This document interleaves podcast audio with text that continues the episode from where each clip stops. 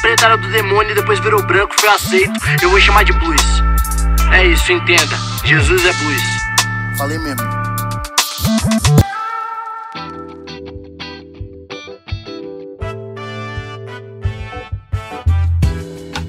E aí, joias raras do Senhor. Vocês sabem, né? Vocês sabem que vocês são espelhos que refletem a imagem do Senhor. Não chore se o mundo ainda não notou. Já é o bastante, Deus reconheceu o seu valor. Já disse o poeta, né? Olha só, gente, estamos chegando aqui para mais um episódio do nosso podcast chamado Jesus, o Negro Nazareno. Eu sou o pastor João Paulo Berlofa e estou aqui com muita alegria para compartilhar mais um episódio com vocês da vida né, do nosso mestre Jesus, filho do José, o pedreiro, filho da Maria, a malfalada, oriundo da favela, é, da pior favela, da pior quebrada.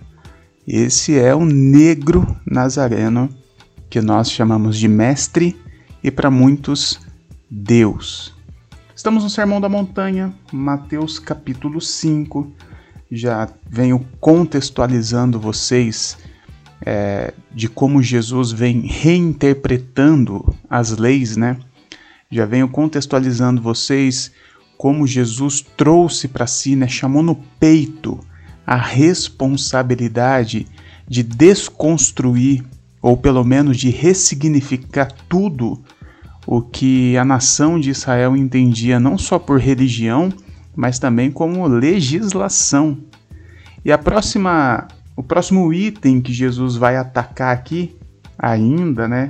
Mateus capítulo 5 agora, ele vai falar, mas antes até de falar, eu vou eu vou pegar o último versículo dessa desse trecho do texto, né, como eu já ensinei para vocês, dessa perícope, digamos assim, que fala o seguinte, lá no versículo 37: Seja o seu sim, sim, e seja o seu não, não. O que passar disso vem do maligno. Pronto, óbvio.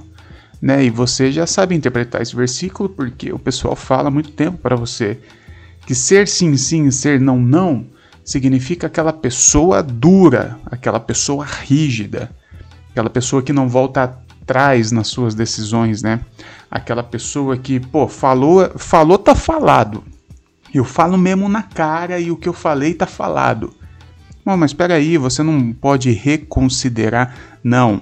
Seja o seu sim sim, o seu não não. O que passa disso provém do maligno. É aquela pessoa intransigente, né? É aquela pessoa que nós chamaríamos aí de chato pra caralho. É aquela pessoa intransigente que não muda, que não tem um mínimo de flexibilidade, que não pensa, que não tem empatia pelo pensamento alheio, não. O que tá na cabecinha dela, eu nasci assim, vou morrer assim, como já disse outro poeta.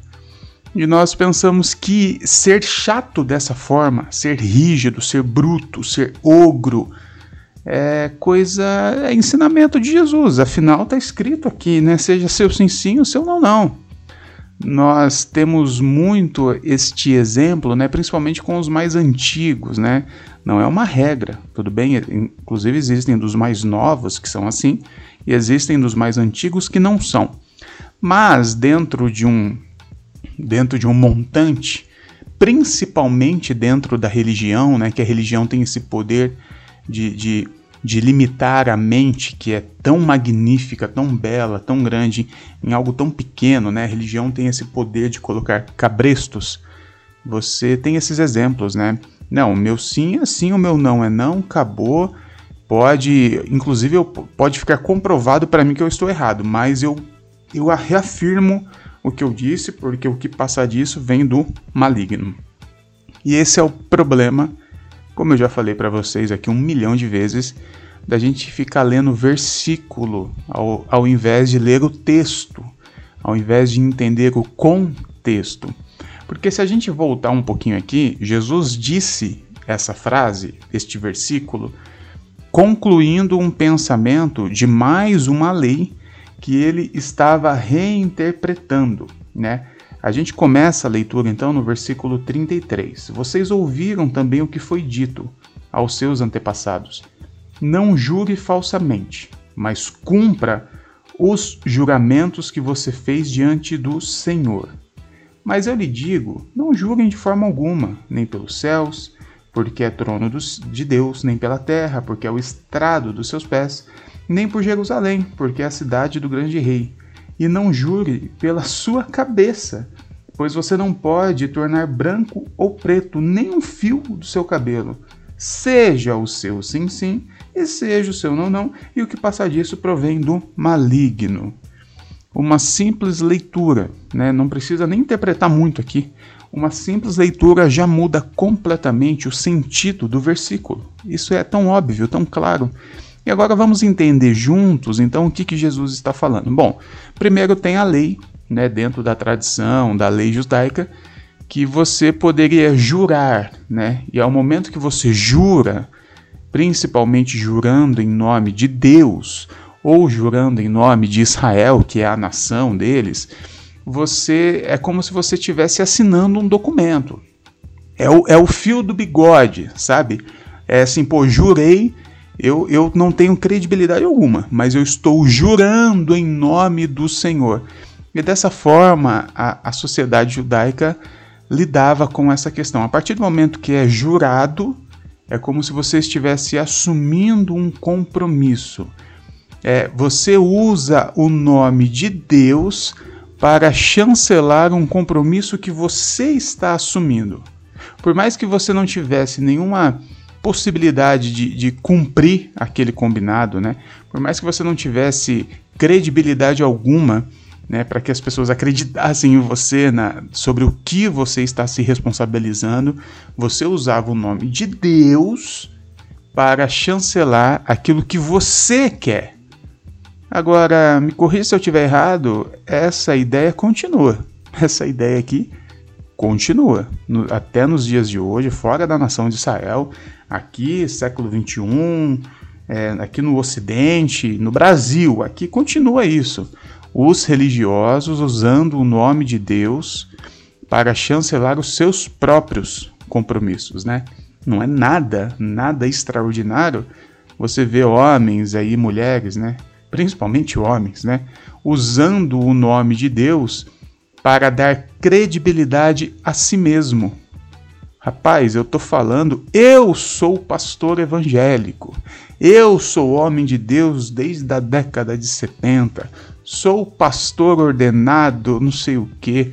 As pessoas usam essa ideia de ser de Deus para dar credibilidade aos seus atos, às suas atitudes, à sua, à sua, aquilo que cada um quer. Essa é a verdade. Você vê aí na política, você vê aí na religião, homens usando o nome de Deus para dar credibilidade nas suas próprias ideias. Quer um exemplo? Bancada evangélica lá no Congresso.